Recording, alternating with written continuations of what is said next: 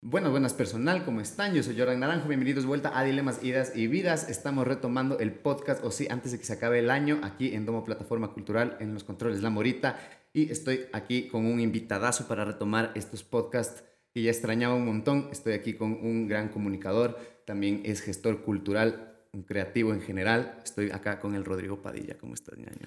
Bueno, para empezar el año, porque esto va a salir. Sí, de ley, ajá, para el Pero- chuchaqui, Pero de hoy ley. es 30 de. no, es Estamos 29. 29, loco, estamos a par de días. Un par de días y muera. se acaba el año 2023. Pero ya. Simón, loco. acabó. Se acabó, loco. No, ¿Cómo vas a pasar vos, loco? Normalmente los años de, de enero a, a marzo son eternos, de enero a junio. Sí, Pero loco. de junio se acabó el año. No Solo corre. Ajá. Llega septiembre y el año se acabó. ¿Te gusta el fin de año, loco? Si lo tripeas. Yo creo que vas con el tiempo cambiando Claro, la forma de vida, ¿no? O sea, Sí, no. yo creo que el fin de año era. Cuando eras niño, pasabas con tu, con tu familia. Ujú. Cuando eras adolescente o ya Reventando cosas. reventando cosas y todo. Claro, antes un diablillo era huevadas. Claro. Ahora le tienes miedo. Ahora le Sí, tenemos mo- miedo a un montón de cosas que antes no teníamos miedo. Sí, Creo ¿no? que, que, que, que un poco... Y está bien, de una otra forma. Capaz antes Claro. había un montón de cosas y accidentes que ni nos enterábamos. Simón. Y, pero, pero antes no le teníamos miedo, no teníamos miedo a, a explotar cualquier cosa. Si eras de esos, Era un riesgo. No tanto, pero el 31 sí era como ir a, ir a explotar cosas. Eh, Claro, loco. Aplastar el diablillo, el Yazam, el, el- aplastar el silbador, el coger el silbador con la mano, De lanzarlo. Sí, un montón de cosas que uno probó. Y era como no había control, ¿no? De la final. Ujú. Pero yo añoro ese, esos 31 de disfrazarse. Creo que en Ujú. algún momento de la, de la vida mal, malinterpretaron el concepto de la viuda a, una cosa espantosa que es lo que pasa ahora, ¿no? O sea, es como... Creen que la viuda, que la viuda es, es Claro. maltripearse, ¿sabes? Es como bailar encima de los autos y mostrar una sexualidad completamente equivocada, o sea, esa es la imagen que tiene una mujer, o sea, es como bien, bien, bien, bien de aluca, porque el concepto básico de la viuda era que se moría el viejo, que se moría el año, Ajá. y salías sí, al, al bosque, que hacías, cogías ramas, hacías una casita en el, en el parqueo de la casa, de la casa de tu tía, tuya, lo que sea, con tus primos. Ponías un viejo que lo hacías tú mismo, con ropa vieja, con, con, con acerrín o con, o con papel periódico. Ujú. Y claro, los grandes problemas era encontrar acerrín seco. Porque en esas épocas suele ir a llover, ibas a los aserraderos, carpinterías. Claro. Tiene acerrín, jefe, coja, estaba medio húmedo y es el acerrín húmedo no se quema nunca. Y bueno, ponerle al viejo ahí, haberlo hecho tú mismo, haberte despertado temprano, ir al bosque y armar toda esa casa Claro. y disfrazar una viuda, claro, porque la viuda se queda vieja, se queda sola. Claro, de ley. Porque se muere el viejo, ese es el concepto básico. Y Sí, el ¿no? resto, y había una sola viuda y el resto disfrazarse de cualquier huevada con las huevadas que tenías, ¿no? Es como que hemos evolucionado a disfrazarnos eh, de, de cosas, no sé, fuera de nuestro Claro, como más sexualizado, ¿no? Como que es como un reflejo también Es full que de lo que sucede. Sí, sí, pero el concepto de la viuda era, pasaba el auto y era, ¿dónde está la viuda? Ajá. Entonces la viuda, pues, si no llora la viuda, no te doy plata.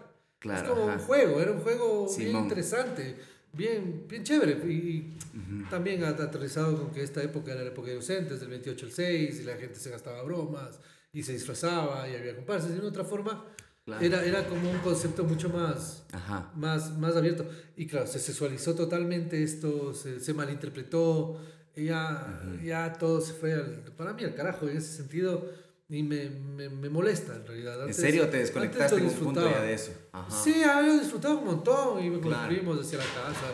Claro, yo era niño, pero, pero creo que, que, que, que se cambió el concepto de, de, de, de, de, de- de disfrazarse. Para nosotros, esa, para mí, esa era la época de disfrazarse. De ley. Claro, y- Simón, de chamo Es que te disfrazabas, este Más tema que. Halloween, loco. Es que el Halloween no existía. loco. Y a mí me cabrea el Halloween en realidad. Y pueden decirme lo que les dé la gana, pero a mí el Halloween me parece eh, un- una pérdida de identidad completa. O sea, y para mí es importante. Yo sí creo que es importante que, Ujú. que, que, que, ah, que, que valores o que, bueno, si, si, si, si tienes cosas o si ah, adoptas cosas de otros lados o de otros, otros espacios por diversión, está perfecto, pero no pierdas lo que ya tenías, no Claro. pierdas, tu, cos- no pierdas tus, tus, tus costumbres, tus, tus, tus- tu forma de ser, Total. tu forma de pensar, porque, gracias, o por qué lo, por qué lo, Eh, ¿Por qué lo hacías? Y, entonces cuando pierdes esa identidad de otra forma, te empiezas a olvidar de quién eres, te empiezas a olvidar de dónde vienes, te empiezas a olvidar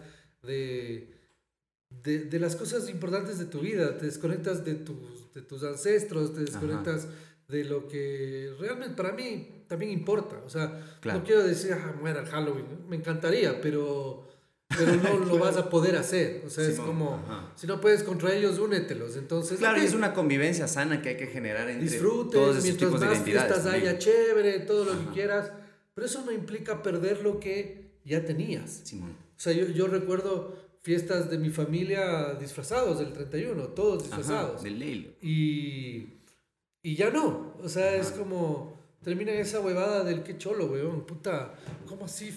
O sea, si la época de disfrazarse es Halloween. Y no tiene ni nada que ver. No tiene nada que ver con tu, con tu vida, con tus ancestros, con tu, con tu, con tu historia. Ajá. Que repito, si quieres disfrazarte en Halloween, hazlo. Yo no soy nadie para decir nada y aparte vale verga. Pero, pero, pero no pierdas lo otro. O sea. Y claro, ahora puedes decir a las nuevas, las nuevas generaciones, oigan, esto era diferente. O sea, encuentras a gente totalmente sexualizada en la calle con un concepto completamente inadecuado de ser mujer. Eh, eso no es feminizarse de ninguna forma. Así que, bueno, eso, es, eso es, me preguntaste qué, qué, siento y si, si disfruto o no disfruto. Luego cuando era niño disfrutaba un montón. Qué loco, ¿no? Sí, es que es, es, una pregunta común que surge en estas épocas también con gente de mi generación, cómo ya no se disfruta tanto de estas fechas en general. Como que estas fechas empiezan conforme uno se va haciendo más viejo, pero antes no, no creo que sucedía. Antes, como yo de niño recordaba esto de la unión familiar y todo, ahora es como que un poco en general este concepto de reunirse en familia se ha tergiversado y un poco que no sucede tanto. Creo que se despersonalizó y creo que lo, lo, lo, lo dejamos de tener como propio. O sea, una de las cosas que es importante es acordarse de, de, de, tus ancestros, de dónde vienes, qué es lo que haces, y valorar esas, esas tradiciones, ¿no? es como, eh, no pasa nada con que puedas disfrazarte el 31, pero te disfrazas el 31 de diciembre y te quedan viendo como, ¿y vos? ¿Por qué no lo haces solo de viuda? es como que se tergiversó un montón de las cosas, pero nosotros mismos somos culpables de eso, por, por haber, no, no, por, por no valorar nuestro, lo, que nosotros somos. Eh, yo, yo creo que a veces no nos, nos, nos emputa ser, ser ecuatorianos, nos emputa eso, y nos emputa tantas cosas que vamos desconectándonos y queriéndonos y queriendo ser de otro lado, queriendo ser, de adoptar otras, otras cosas. Y eso asúmale a la, a la, al marketing, a la comunicación, al, a, bueno, porque el Halloween es una fiesta que puede generar ingresos. Es que es mercadotecnia todo. Es mercadotecnia todo, pero nadie se imaginó una mercadotecnia hacia el 31 de diciembre, por ejemplo.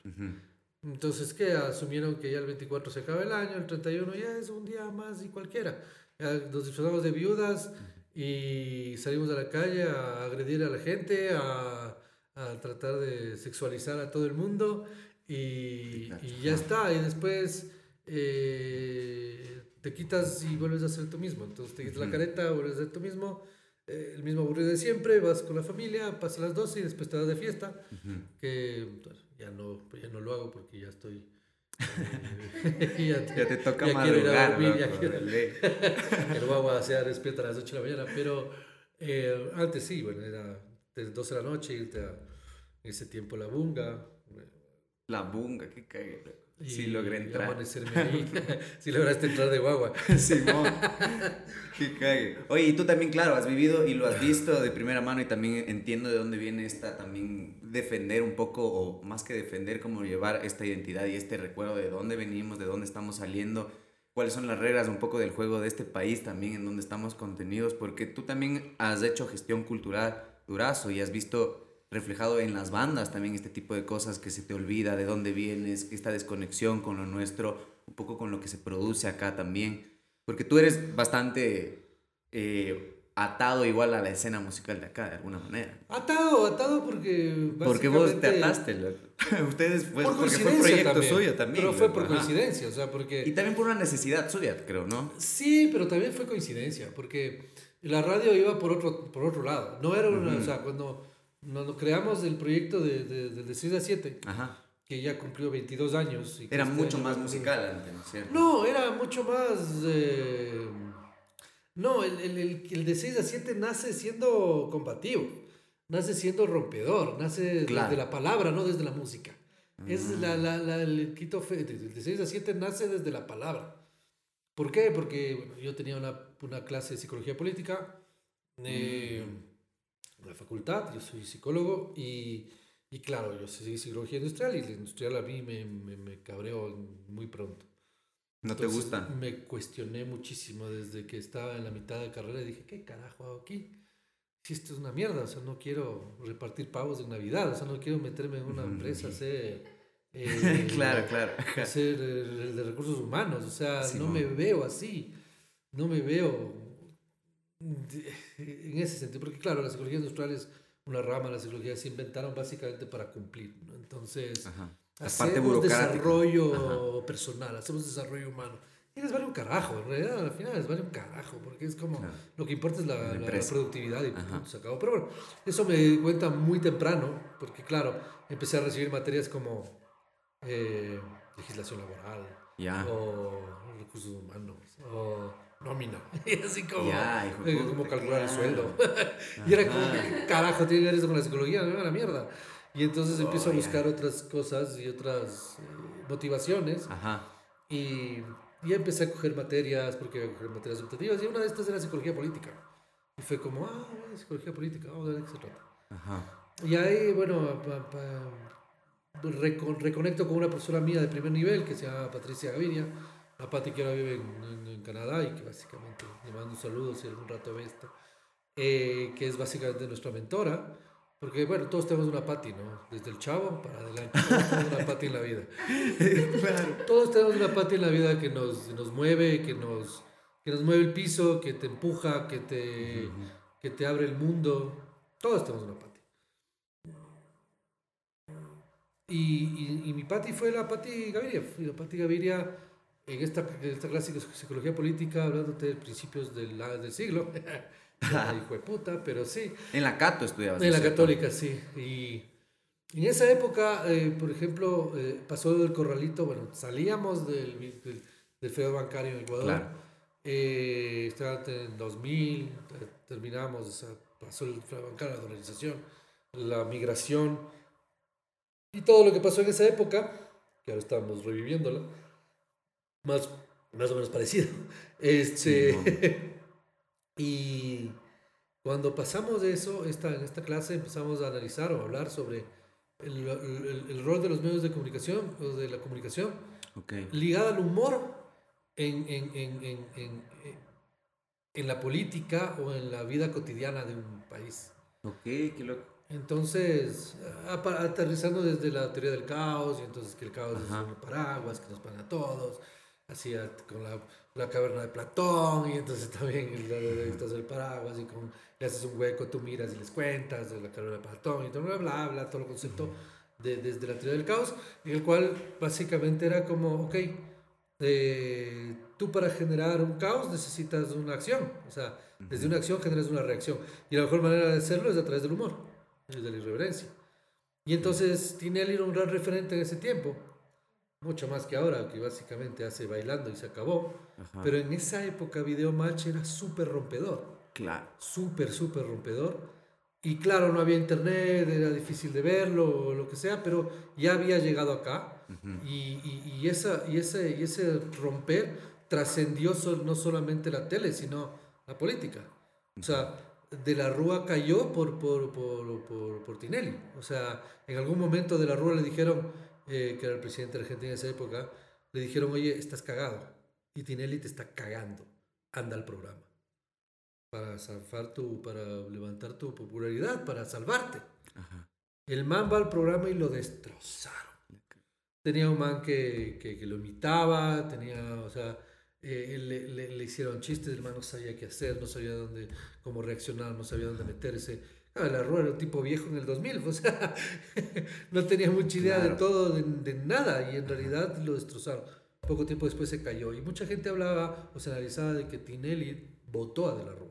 Claro. O sea, que guau, fue la ajá. tinelización de la política. Ajá.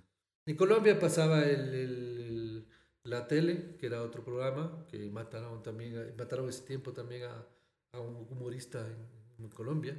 Entonces, que tenía, no me acuerdo el nombre de él, pero tenía un personaje de, de un limpiabotas que, que decía cosas mientras estaba Ya. limpiando. ¿no? Entonces, desde ahí empezamos a ver y analizar un poco ese tema. Y mi profesora, bueno, la Pati dice, oigan, ¿y alguien que se le ocurra o alguien que le gustaría desarrollar un concepto de tele o de radio eh, desde este concepto? ¿Alguien? No jodas, qué loco, buenazo. O sea, fue Claro. un proyecto, fue de ahí nació el proyecto. Nace que- de la, de la, de la U, ajá. de la universidad, de, de, de mi, también mi búsqueda de, de, de- de algo, de no sé qué, o sea, era como, odio lo que estoy haciendo, o sea, quiero, no, no voy a irme porque estoy en media carrera, mejor termino y, Claro. y sigo viendo qué hago, o sea, mejor ya tengo un título, porque ya estoy aquí y ya termino, o sea, no, yo sí creo que, yo creo que en la vida tienes que acabar lo que empieces si no te guste, o sea, Sí, es como, ya empezaste, bueno, si Ajá. estás en primer nivel y dices, no, bueno, pero si ya recorriste un buen tramo, termínalo, o sea, acábalo. Te lo, cuando empiezas, termínalo. Ajá. Y, y, eh, es como cuando haces la tesis, ¿no? Si no, es la típica de, solo me falta la tesis, no, te, te falta todo. Preciso. Te falta todo. O sea, no te falta solo la tesis, te falta todo. No eres nadie sin la tesis.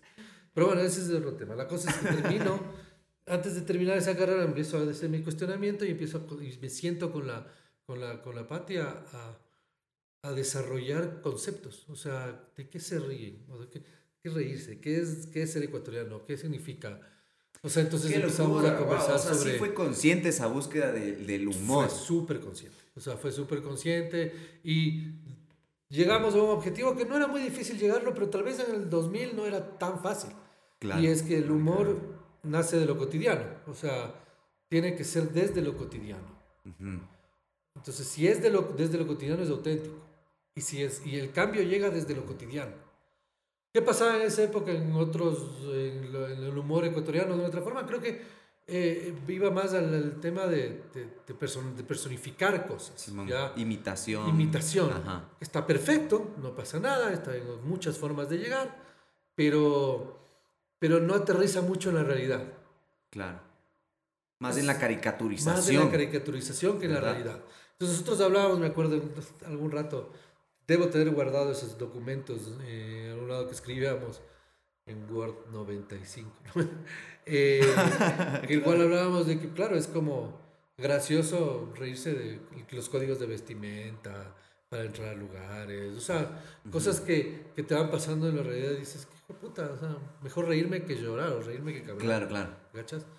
Entonces empezamos a escribirlo, terminamos escribiéndolo y ya era como si ya, ya tenemos algo, ¿no? Ya tenemos algo por dónde ir. Eh, y yo tenía un pana que es con el que pensábamos hacer este, este, este programa. Que no sabíamos si iba a ser de tele o de radio, no sabíamos tampoco, estábamos en otra, éramos psicólogos. Eso, eso no sabíamos, eso no sabíamos nada. O sea, pero era un proyecto pensado en ir a proponer o a radio Era un o a proyecto pensado en ir a proponer eh, y en ir a romper, en ir a Claro, cuestionar. Aunque yo creo que si hubiera estudiado comunicación me hubieran dicho eso no se hace. Claro, seguramente, ajá. Entonces, por eso, si yo estudio psicología y me han dicho muchas veces eso no se hace. es como para... Desde la misma la- rama que estás la- estudiando. Es que la psicología Ajá. y la comunicación no son ciencias. Claro. No son ciencias, no, no hay ciencias, no, no. Y al no ser ciencias no está nada escrito, todo puede, o sea, sí, un doctor no puedes operar por otro lado, o sea, hay un Claro. sistema, o sea, puedes inventarte cualquier otra cosa, pero al final vas a llegar al mismo lugar. Simón. Pero, o la física, o lo que sea, son, son ciencias Claro. porque se demuestran. Ajá, es una ciencia inexacta, pues la, La, psicología, es- o claro, la comunicación ajá. es súper amplio. Porque depende de la persona. Depende, porque ninguno es igual a otro, Exacto. y de tu realidad, y de tu historia, y de todo lo demás. Claro, totalmente. Hay muchos factores. Entonces, ya teníamos ahí, yo tenía un pana con el que medio, medio había hablado, como, oye, tengo este proyecto, ¿quieres entrarle? Dice que yo tenía 23 años.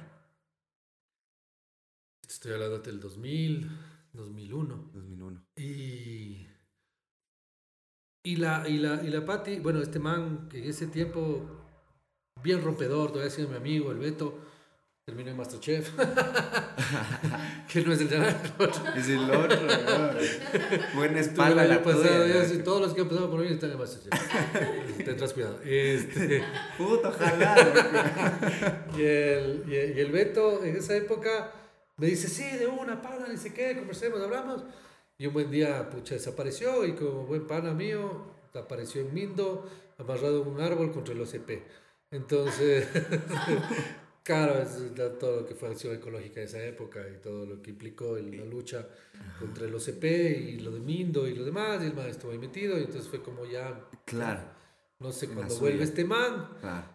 pero esta huevada no se puede hacer solo, entonces busquemos a alguien más. Y la Pati me dijo, ¿qué te parece el Yaral? Yaral también era, todavía está en psicología, está en, mi- en nosotros. Y, le digo, bueno, pues veamos. Y nos sentamos, nos tomamos un café en el, en el, en el, en el Quicentro eh, hace mucho tiempo, 2000. Y fue como le conversamos de esto, le presentamos el proyecto, él me dijo de una, busquemos, no sé qué, chévere, busquemos. Y entonces fuimos a muchas radios, ¿no? Así como empezamos por radio, me suena más fácil empezar por radio. Claro. Pues así como, suena más fácil, y sí es más fácil, Ajá. pero, pero nos topamos con la radio ecuatoriana, ¿no? Nos topamos con la Sí, radio ¿y cómo fue toparse con eso? Porque también tenían algún conocimiento previo de cómo era el juego. No teníamos entrar. ningún tipo de conocimiento de nada, qué es lo que pensábamos, así. o- ahora te puedes decir como vas al YouTube y dices, ¿cómo presentar un programa de radio? ChatGPT, tutorial. claro, una. En esa época era como, puta, ¿cómo será? Entonces escribamos un proyecto. pues, Entonces, proyecto, antecedentes, objetivos, eh, Ya, claro. súper académico, así como, este es nuestro Una proyecto monografía, de radio. claro. Ajá, que, que no tenía ni nombre, sino era programa. Entonces, eh, fuimos a varias radios y varios personajes conocidos y no conocidos. Fue como así, como, ah, sí, chévere, ya les llamaré. Claro, no, no éramos tampoco nadie, no, no, no desconocía absolutamente nadie y no teníamos idea de las cosas. Y qué cagado vender un concepto que no había o una un cosa concepto que no como- existía, ¿Cómo no existía. la comparativa? ¿Cómo lo Es que no había comparativa, sino es como un proyecto de decir, oye, creemos? rompamos el algo? radio, Ajá. rompamos la radio, o sea, porque la radio en ese tiempo también era muy, hola, ¿qué tal? ¿Cómo estás? Bienvenido a esta programación, y muy musical, netamente musical y noticiosa. Entonces, de hecho, las radios deportivas estaban también naciendo. Ah, ¿en Entiendo que la primera fue la red y fue Ajá. en el 97, por ahí. Y después vinieron el resto, pero, pero en esa época también estaban recién naciendo. Ajá. Por, si la red también quiso ser rompedora en ese tiempo y me acuerdo que puso programas de, ba- de, de barras. ¿En serio? Claro, que no, Ah. si- su- no siguió porque se terminaron peleando, obviamente. Era jodido, o sea, como Claro, claro, en esa época de ley. Claro, el lunes la Liga, el martes de la Ocas, el miércoles del Quito, el jueves del Nacional, y pucha, se van a terminar matando, pues, uno habla Claro. mal del otro y el otro. Entonces no funcionó, pero claro, eran proyectos rompedores. Esa era la época en la que. Sí. eh, Hablemos de que en esa época no había nada. o sea, entonces, como no había nada, pues, todo era dado. Entonces, claro, en ese tiempo este, habían las vacas sagradas de la radio, muchas siguen siendo, y, y claro, apertura para, para, para cuestionar, como que había muy poco. Claro. Entonces, un día buscando, después de buscar algunas radios y ser eh, exitosamente votados o no escuchados, un día en, la- en el auto escucho una, una, una música diferente. O sea, claro, pues, escuchaba radio un día escucho música diferente.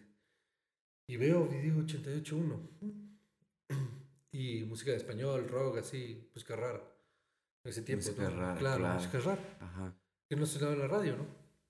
Y hasta ahora no suena. Simón, claro, loco, eso es focazo, porque Pero- todavía sigue siendo una cosa distintiva de sorpresa, decir como, "Ay, Claro, ah, ves, hay algo distinto. No es la metro y es de qué está sonando y te da. Exacto. ajá.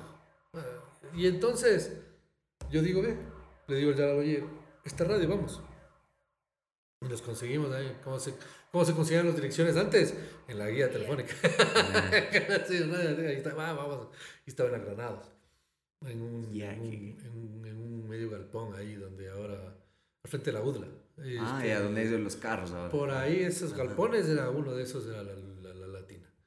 Y, y llegamos, y llegamos un día así, y encontramos al Pato Toro, que todavía sigue haciendo radio. Pato Ya. Toro, que hacía alegre el reloj y todo. Bueno, ahora es mi compañero en la canela. Y, y le decimos, oiga, y ni sé qué, y no me dice, no, aquí tienen que ir a ver con el dueño. vayan a hablar con el dueño. El dueño vive acá. Entonces el dueño de la latina era un man que vivía en Nueva York y, y, la, y aquí tenía un administrador que era un pastor evangélico. No. Y, y el pastor eh, dice, bueno muchachos, este, tanto les cuesta arrendar el espacio, eh, así que si quieren, dale. Y claro, por ahí nos dice el man, pero ¿por qué no van donde Mario Díaz? El man tiene la versión nocturna y fin de semana. Pero no llevarán mujeres, no llevarán mujeres. El pastor. así como... Bueno, vamos donde el Mario Díaz y lo que pasa es que el Mario Díaz y el, y el Freddy Peña Herrera crearon la versión nocturna y fin de semana del Latino. Ese fue un concepto súper bacán, que lo arrendaban de 6 de, la de 6 de la tarde a 12 de la noche, todos los días, y cambiaban la programación. Entonces era súper alternativo todo. En esa época el Mario Díaz iba a Argentina, traía discos, música nueva, esa era la única forma de buscar eso. Claro. con- con- y entonces él tenía una canción, un programa que se llamaba El Aeroplano. Y entonces full música ecuatoriana, full música latina, full De música ley. cambiada. Y entonces le presentamos el proyecto del man. Obviamente no sé si porque nos tuvo fe o básicamente era bueno que tenga alguien más arrendando, nos suba arrendo un espacio. claro. Y empezamos el viernes de 6 a 7 de la noche. Después de Mauri el Internacional, que era chicha pura, Pero era eso, arrendar el espacio. arrendar el espacio. 100 Ajá. dólares al mes nos cobraba. Por una hora, una hora a la semana. Y ahí empezamos nuestra hueva. Y, y claro, empezamos sin saber un carajo, obviamente, ¿no? No tenías ideas. ¿Cuál es su cortina? Cortina. Claro. Nosotros a hablar huevadas. Escribíamos guiones. escribíamos, escribíamos guiones que nos duraban 5 minutos. Ya como me quedan 40, 55 minutos de programa, ¿yo qué chucha digo? Muy bien, más. Y entonces, así empieza el de 6 a 7, los viernes de 6 a 7. Ujú. Y el primer mes, claro, pucha, saca 100 dólares. Claro. ¿De dónde, chucha? Pero ustedes, ¿cómo le veías en esa época tú al proyecto ahí justo arando en algo que no había? O sea, ¿Qué pasaba en era una vida? inversión ¿Qué para ustedes. ¿Qué pasaba en mi vida? No, no, no. Era, era, luchemos. Es esa época de la vida en la cual dices, probemos todo, Ajá. botémonos todo. Yo hacía un montón de cosas en mi vida. Cuando yo empiezo el, el de 6 a 7, eh, yo era presidente de la, de la Asociación de Estudiantes de Psicología y teníamos una, un emprendimiento que se llama Secorp, que era Servicios de Consultoría Organizacional y Psicológica. Ah, que tienes con el Yalal también, tenía, Tuve con el. Yalal Secorp. Es que lo que pasa es que también todos, todos los caminos llevaron al Yalal en realidad. Eh, hay muchas coincidencias con el Yalal, ¿no? Su mamá nace el 16 de diciembre del 53, mi mamá el 17 de diciembre del 53. Su papá es Géminis, mi papá es Acuario, yo soy Géminis, él es Acuario. Vale, en verga los Ya, signos, ya te pero básicamente Ajá, hay coincidencias que dices, puta, hay coincidencias, ¿no? O sea, que su papá nació en junio, mi papá nació en, en finales de enero y él es de febrero y yo soy de junio. Ya te son cacho, cosas ajá, que, que, bueno, entonces, ¿qué pasa con, con Secorp? Es que cuando empiezo a salir de la facultad, antes del de 6 a 7, eh, cuando estoy en esto, eh, el, el, el- el gerente de Aneta es hermano de la secretaria, hermano del, bueno, es hermano de la ex secretaria de la Facultad de Psicología. Y entonces el man dice, oye, chuta, eh, justo en esa época, al fin, principio del siglo, crece Aneta porque pasan a ser, pasa a ser obligatorio hacer la, la Ah, licencia. Entonces claro. Aneta tenía cuatro, cuatro instructores de manejo y dijeron, tengo que meter un montón de gente, no tengo el departamento de recursos humanos, llamo a la facultad, mándame unos guambras. Y la secretaria me llama. Y yo ya había empezado esta, esta emprendimiento, empe- recién terminando, o sea, recién egresando de la facultad, Ya. que se llama Secorp. Me había conseguido una, una oficina que era la casa del señor Guerra, un cuarto. Ya. Y ahí pusimos la compu y ahí empezamos a, vamos a hacer una consultora organizacional. Entonces, hacer selección de personal. Ah, Y busquemos algo. Y en eso que abrimos eso, justo nos llama este man y entonces de nuestras, nuestras, la secretaria dice, estos manes tienen este emprendimiento. Éramos dos panas y yo, el, el- el Jorge, el Roberto y yo. El Jorge ahora es gerente de recursos humanos de, de una empresota. el Roberto tiene una, un programa, una, un- una empresa de seguros y, y yo, éramos los tres. Y, y éramos ahí votados hasta que nos llama esta man y nos dice, este man quiere, está buscando gente.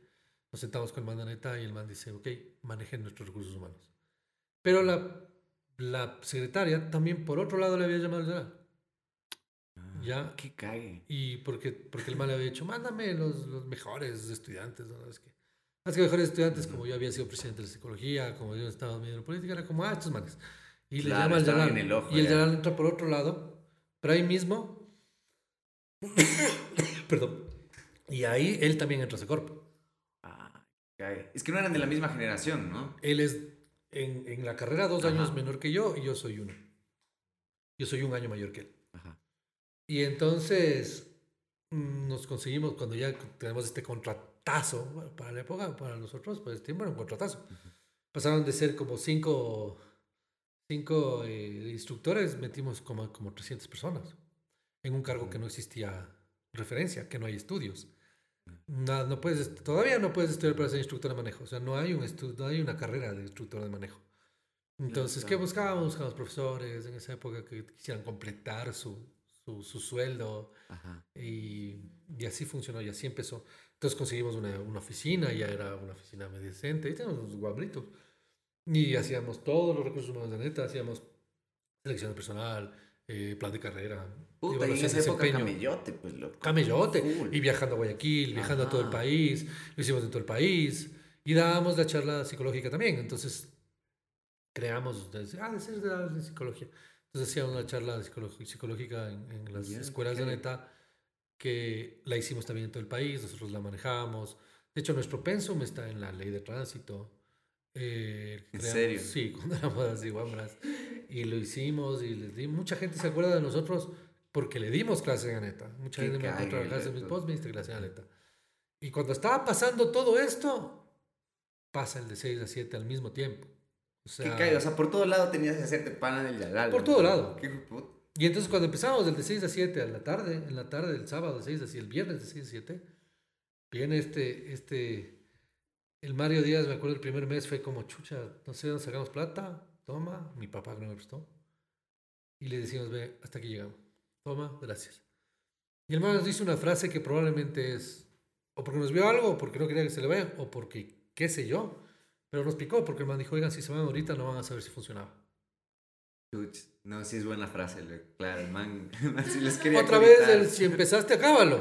Claro, si algo empezaste, acábalo. Después dirás, es una mierda. Después dirás, me fue como la mierda. Después dirás, fue la decisión equivocada. Pero si ya lo empezaste, acábalo, termínalo. Ujú. Que termine como tenga que terminar, pero que termine. Entonces, y en un mes no iba a terminar. Y ya van 22 años. Y, y, y claro, cuando volvemos fue como, dale. Y entonces hacíamos eso, trabajábamos en, en nuestro emprendimiento y hacíamos del de 6 a 7. Y ahí empezamos en conocer, a conocer todo un mundo que no conocíamos. Porque de esa época subsisten Sally Mileto, Guardarraya, eh, Mama Vudú. La rocola. No, la rocola la rocola nace en esa época. Claro.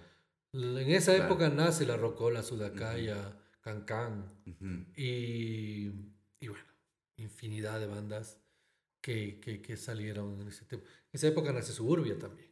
Ajá. que, bueno, hace poco cumplieron 20 años. Entonces, de la latina nace un montón de cosas. O sea, eso fue un proyectazo, fue increíble, porque en esa época era la única forma de hacer comunidad. Entonces vos ibas por la, cogías la radio y decías, "Ve, esta música me gusta, aquí hay gente que oye lo mismo que yo, aquí hay gente que está con nosotros. Claro. Y, Hasta lugares. y tenías un lugar. Entonces, Sí, es esa radio llegaba gente y mucha gente tenía bandas y, y se juntaban. Y, y el, y el Mario Díaz fue muy pilas y, en el aeroplano hizo eh, unos premios y, y hacía un ranking, que eran las 21 Ya. Entonces, Ah, sí, es verdad. 21 ya. radio, entonces, Me acuerdo del destellos de ese verdad. y ese ranking terminaba en premios y los premios con concierto. Y, y me acuerdo en esa época era el Miami Recepciones y también atrás de la radio, esos, donde ahora es Kiwi. Ya, ahí también fue la radio, en la Isla de Granados. Y atrás hay un espacio grande, que ahora es la bodega de Kiwi, donde traían las cosas. Simón.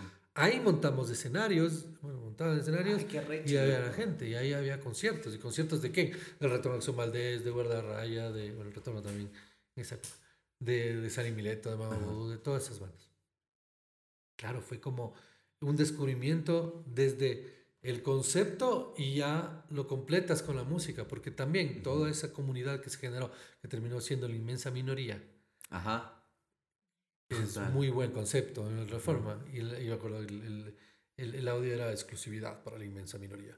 Eh, Ok. Pero te sentías exclusivo porque eras una minoría. Era una cosa bacán. Ajá. Entonces, como éramos la minoría, pues terminamos siendo un montón de gente.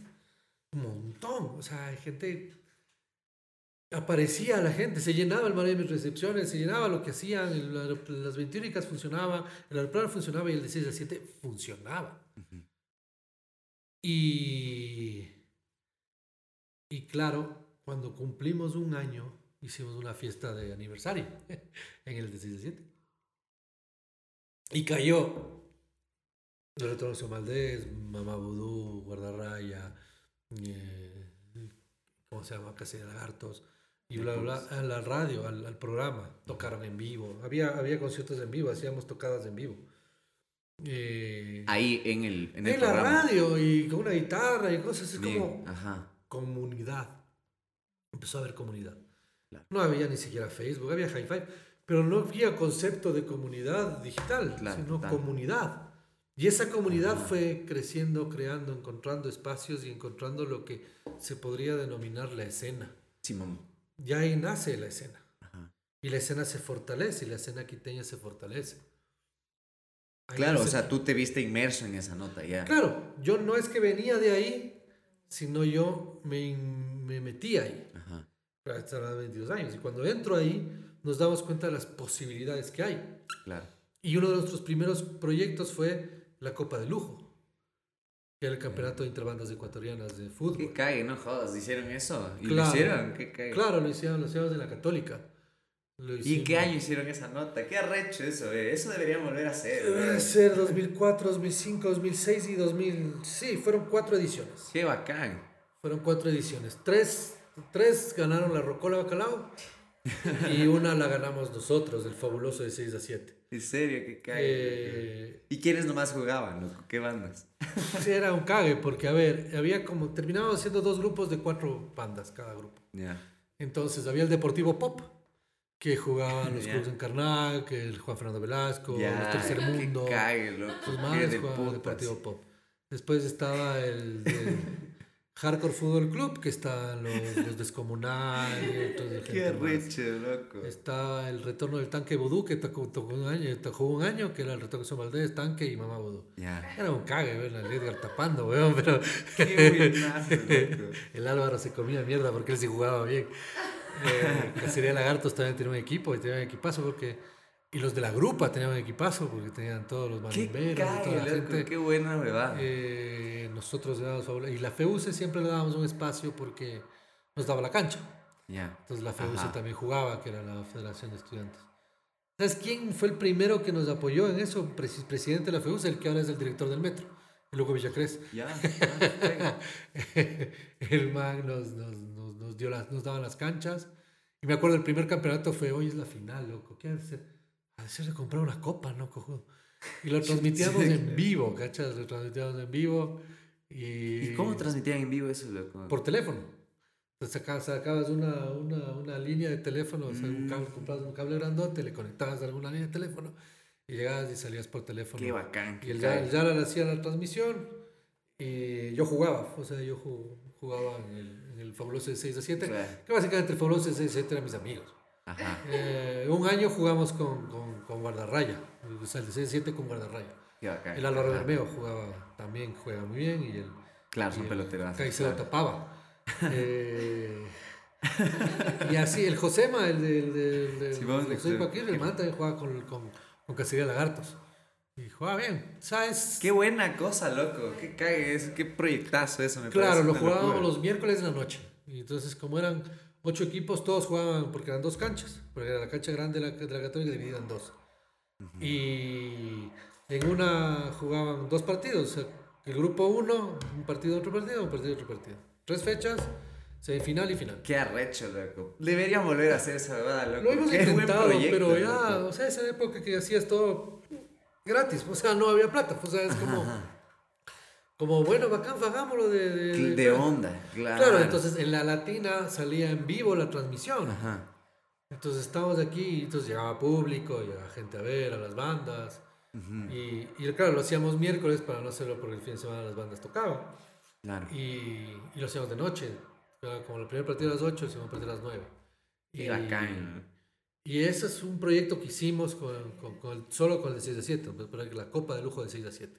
Qué de puta. Y otro que hicimos en ese tiempo, porque claro, empezamos, empezamos a darnos cuenta de las posibilidades que puede tener. Claro, de tener una comunidad. De tener una comunidad y de, y de tener una radio. Ajá. O sea, de, de qué implica tener una radio. La radio puede tener un montón de posibilidades. Y ustedes ya se iban volviendo una pieza clave también de la radio. De la radio, porque ya pasamos de viernes, ya pasamos a viernes, sábado y domingo. Claro. Y después pasamos de lunes a jueves. Ajá. Eh, y ya no nos cobraban. Entonces, como, ya pasó a ser porque fuimos, porque ya el- la Copa de Lujo terminó siendo como un detonante. Y empezamos nosotros a hacer conciertos. Bueno, conciertos, hicimos un par, pero nos inventamos la fiesta del escudo nacional. Entonces, el 31 de octubre hicimos un, un concierto. En serio, qué bien. Se llamaba la Buenazo. fiesta del escudo nacional. Ajá. Y por- o sea, vale mierda el escudo nacional. Perdón a los patriotas, pero de patriota a patriotero hay un solo paso. Pero. Qué lindo el escudo nacional, pero. eh, pero al lado del Halloween no le va a competir nunca, ¿me cachas? Claro. y nosotros tampoco queríamos competir al Halloween, sino queríamos ser irreverentes. Simón, Entonces, ajá. la fiesta del escudo nacional y hicimos dos años. Un año hicimos de la bunga, eh, no me acuerdo quién estuvo, pero estuvo un par de bandas. Y el segundo año lo hicimos en un bar que estaba en la Jorge Washington. No era Jorge Washington, es la, la, la niña. Ya. Eh, no me acuerdo tal, por ahí por donde está ese, ese, ese. Ahora hay un hotel que se llama, no sé qué, la bodega de Cuba, no sé cómo, por ahí está un bar. Y ahí hicimos un concierto que era de la Rocola y Sudacaya. Pero ese día fue el 31 de octubre del do- 2003, ese segundo fiesta del escudo. Y ese día nos aprobaron el Quito Fest en el, en el, en el, en el municipio. ¿Y cómo nace el Quito Fest? Porque claro, en todo esto le conocemos a los Mamabudo y yo estoy en una empresa que se llama Fuente Q, que era de diseño. Simón. Ajá. Y cuando... ¿En Ambato no tenían eso? ¿Dónde tenían? No, en Quito, En al frente de la. Católica. Ay. Entonces, como nosotros también estábamos en la Católica y todo lo demás, bla, bla, bla, y hacíamos estos proyectos. Eh, el Roger, que era el diseñador, con el Álvaro también dibujaba, eh, diseñaban cosas, y el Edgar también, diseñaban nuestros afiches. Ah, Pues el logo del de 6 a 7 es hecho por el Roger. Mm, en Fuente Q. cague, loco. Qué buena cosa. y, el- y todos los afiches de nuestros proyectos, de la Copa de Lujo, del, la empresa, de la fiesta del, del Escudo Nacional y todas estas cosas que hicimos, la hacía Fuente Q. Entonces íbamos mucho a Fuente Q, nos hicimos amigos Ajá. y yo fan de Mama Voodoo hasta la muerte, en realidad, es mi banda que rompió mi cabeza también. Eh, y esa aparte de ser pana, que me gustaba la banda y todo lo demás, alguna vez conversando, los dicen, oye, tenemos un proyecto. Y así abre el cajón el Edgar y dice, este es el proyecto. ¡Pac! Y era una, unas hojas impresas decía Quito Fest. Y, y que yo tengo ese, ese documento todavía. Qué cague, no jodas. sí, lo tengo guardado. Algún día servirá de algo. y, Para postearlo. Claro, claro. Y, y de ahí el, ese documento yo le digo, oye, yo tengo una amiga y es concejal. Pues Una amiga mía era concejal, que fue de Quito, que era la Paulina Espinosa, y, y le digo, presentémosle, a ver qué dice, a ver si hay chance de hacer algo. Entonces, bueno, entonces ahí yo le llamo a la man, le dice, oye, vente, hacemos una reunión, se reúne conmigo, le presento, me dice, el putas. Vénganse a la, o sea, consigue una reunión y nos lleva a la comisión de fiestas. ¿Cómo le con- conceptualizamos el Quito Fest o cómo les vendimos la idea del Quito Fest? Y es que en ese tiempo la Plaza de Toros era el centro de las fiestas Ajá. y alrededor de la, de la plaza se ponía un montón de gente a huevear, como todos lo hicimos alguna vez, a beber y a hacer desvanes. Claro. Y, y era, por, ¿por qué pasa eso? Porque no tienen nada que hacer. Simón. Hagamos un festival. Para que tengan que hacer. Entonces nos apoyan, nos dan y nos dan un, un valor. Y así nace el Quito Fest. Pero eso pasó el 31 de octubre del, 2000 del, 90 del 2003. Y ese día hicimos el, fe- concierto y ese día como que nace el festival, como que ese día como que se confluye todo y empieza todo otro camino. Qué Ahí bacán. empieza el festival el, el 5 y 6 de diciembre del 2003. Cinco bandas del 5, seis bandas del 6. Oye, qué recho. Y a raíz de todo esto que te empieza a pasar a ti, se cambia completamente tus planes un poco con la psicología y con todo lo que estabas haciendo Es también que, antes, ¿o es qué? que cuando, cuando ya me, me, de- me des- me- se me, ¿cómo es la palabra? Me desaliento, me decepciono de la psicología industrial como tal. Ya mi mundo se abrió, o sea, no había plan. No había plan. Uno de los planes era irme a España a, a algún momento. No, hacer, no sé hacer qué, pero tenía que re- tenía que descubrir ese, ese, ese espacio, ese lado mío. Mi mamá es de allá. Ah, mi, papá le conoció allá, se la trajo y todo lo demás. Y entonces siempre hubo en mí esa cuestión de tengo que ir a España en algún momento a ver cómo es. Ya te A ver si... A ver qué es. Ajá. Entonces esa era la única opción cierta. Algún día me voy. Algún día. Entonces la típica de algún día. Ajá. Me iré a vivir, a estudiar, a, a qué sé Claro. yo, pero tengo que, tengo que convivir con mi otro lado que también existe. Ajá. Pero de ahí el resto no había una, un plan. Ujú. No había un plan. Recuerdo que ya cuando me graduó me llamaron de, alguna, de una petrolera para hacer una entrevista. Ni sé qué. De algunas empresas me llamaron para hacerme entrevistas para entrar y fue como... Nel. Ya tenías, ya el pro- ya tenías No tus proyectos, sé, ya le veías no. proyección a tus proyectos. Algún momento ya le vi proyección a- a- a- al festival sobre todo. Ah, en serio, qué bacán. Y claro, a la radio no tanto porque nunca llegó dinero como tal. Pero, Sobrevivía, sí. pero en la radio claro, nos llaman para hacer la combi. Claro. O sea, alguien Es nos que- escucha, el productor de la, de la- del programa, la combi, escucha la radio y dice, estos más pueden servir y nos llama el casting.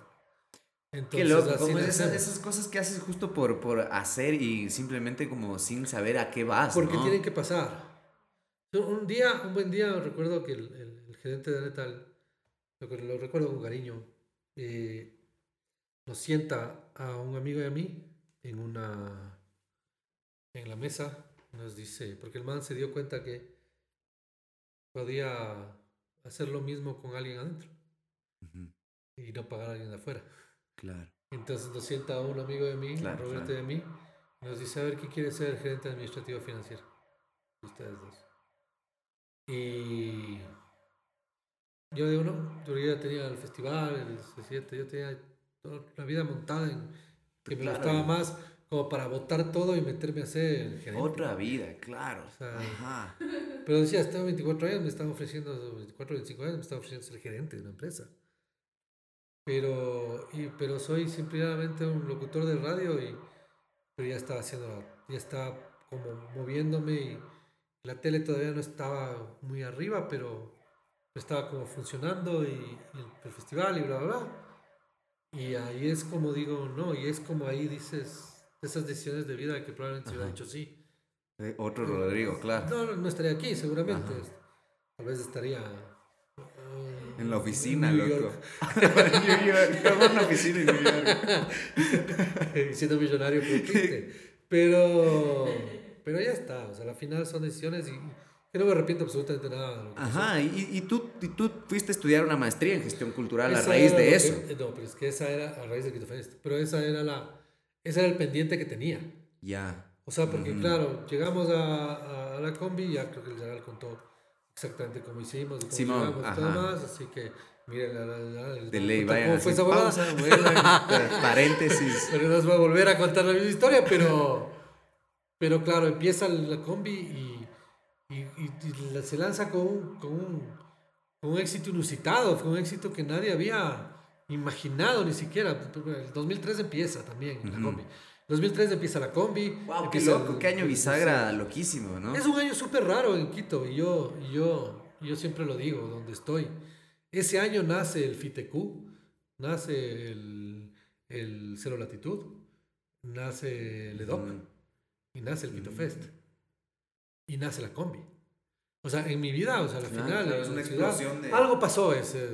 Ajá. Y claro, alguien, alguien decía, sería interesante investigarlo, pero tiene como un concepto de que capaz estamos hablando de, de, un, de, un, de un resultado de la migración, ¿no? Son como cuatro años después de Mm. la organización, de todo más. Pero habría que investigarlo al final, uno Claro, no lo sabe. claro, o sea, puede ser. Capaz esa migración tuvo eso, contacto con otras Culturas, culturas y traer ideas. otras cosas y ideas y nada. Pero, sea lo que sea, lo nuestro no tuvo que ver con la migración. Claro, claro. pero claro. tuvo que ver también con ver afuera, ¿no? Porque ya, ya pasaba Rock al Parque, Simón. ya pasaba Claro. Quilmes Rock y ya pasaban otras cosas. Pero, pero nace todo eso y bueno, empieza la combi. Y claro, la combi también tiene una. que yo, yo a mí me gusta tener, o pongo días específicos en los que creo que cambiaron cosas. Y yo creo que la combi cambia el día que nos fuimos a sacar la cédula. En, en, en Turubamba. Mm, que cae. O sea, ¿y Porque- cuando hacen ese programa? cuando hacemos ese, ese, Ajá, ese, ajá, ese- ese segmento. ¿Por qué? Porque la combi, el concepto era más que todo eh, niños eh, acomodados descubriendo el mundo, ¿ya? Ya. Como el debate de los presidentes, ¿no? Simón. Cuando les ves el debate, el debate del presidente, la primera vuelta era como, o sea, vos no cachas, hay pobreza, weón. O sea, Claro, claro. Ves a un candidato diciendo, es que tú no has ido al barrio, ni sé qué, yo sí fui. Ajá, Que es ajá. súper pobre, huevón. Claro, es como, "Va, te estás dando cuenta, ¿no? De la huevada. Me di cuenta que la gente no come, huevón. Es como, ah, ya, ya, eso no es bueno. Lo mismo era la combi. La combi era como, vamos a ver el jugo de Borojó. ¿Me cachas? Ajá. Vamos a las discotecas, a, el cruce ganado era, vamos a Simón. las discotecas a preguntar cómo estás pasando. Cierto. Y a mí me apestaba esa huevada. A mí siempre me apestó, me apestaba. De hecho, el primer segmento de la combi en el TC, porque el TC duró tres meses, fue el cambio de look de los chicos. Y yo salí Pero esas eran ideas que les ponían a que hagan que nos poníamos programa. a que hagan. Nosotros Ah. no teníamos mucha idea de tele. Ajá, ajá. Y, y claro, que les cambien el look y puta, un peluquero me cortó el pelo, me comí verga, o sea, es como... "Ándate a la verga, o sea. Ya, y claro, ya. entonces era... Es que era el una época el Rodrigo conflictuada siempre de ha la sido tele. cabreado. Claro. Una época conflictuada de la tele y mía también, o sea, tenía... Claro. Estaba en la flor de la juventud y en la flor del, del, del, cabreo también. Claro, o sea, claro. Acuérdate que yo vengo también de la bunga. y, Simón. A mí me dijeron Punky, mil veces fiesta privada. Simón. Date la verga, así como, o sea, hacer fila me vale verga. Entonces, muchas cosas así. Sí, en una entrevista que decías que te dolía mucho esto de haber perdido el anonimato porque antes sí te gustaba hacer esas escenas de mandar a la verga al público. Claro, o sea, Y ahora ya no puedes hacer Claro, eso. como, claro que vas, el man de la comida está queriendo Sí, llamar la atención. loco, claro, qué chévere. Claro, o sea, de ir a putear en el servicio público era maravilloso, era como. Claro, loco. Ahora te grabarían y viral. ¿Cuál se fue el sistema? Pues? Entonces, a la claro, loco. eh, cuando, cuando, cuando, cuando terminabas de comernos mierda de todo eso. O sea, ¿sabes por qué yo quedo en la combi? Porque probablemente el man me veía, o sea, el director me veía como el amargado. O sea, en realidad yo estaba, como, como- me apestaba. esas. Ya te cacho, La claro. que el casting es como estoy apestado de estas huevadas. Y peor que me lleven a una discoteca a preguntar cómo estás pasando. Uh, y, y yo ese día se me ocurrió preguntar cosas sin sentido. Como si, como, oye, ¿qué crees que la cacofonía de la vida tiene algo que ver con la rotación de la Tierra? Ya, claro. Ajá, ajá. Y me contestaba. ¿Cachas? Entonces, yo, yo caché que no importa lo que le preguntes, importa salir en la tele. O sea, oye, ¿tú eres corrupto? Sí, loco del putas. ¿Me cachas? Es como, podías preguntar cualquier cosa que te contestaban. Entonces hice eso. Y al director le fascinó. Dijo, eso es lo que busco.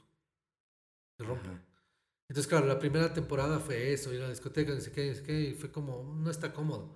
Y no funcionó. En TC no funcionó. Tres meses, chao, se fueron. 2003. Pero alguien vio de Teleamazonas, vio ese programa, y le pareció interesante y entramos a Teleamazonas. Bueno, y TC también era más de la costa, ¿no? O sea, mucha más audiencia Fuera de eso también, tampoco estábamos proponiendo mucho. También estábamos como perdidos. Estábamos Claro. viendo qué hacer, estábamos probando. Pero cuando llegamos a Teleamazonas y fue como, ¿qué hacemos? Cruce ganado. No, ya no quiero ir a la discoteca. Fue, no pienso ir más a la discoteca. Ujú. Porque probamos, ¿no? Fue como intentemos. Y después dije, vamos a la bunga. En la bunga no fuimos bien recibidos. Y fue como, es verdad, loco. O sea, estoy irrumpiendo un lugar que, que no es para esto. Claro. El mundo está en otro lado. Esto, es, no es, esto no está diciéndome nada. Esto se parece a todo el mundo. Entonces fue como cruce de ganado, vamos a sacar la cédula.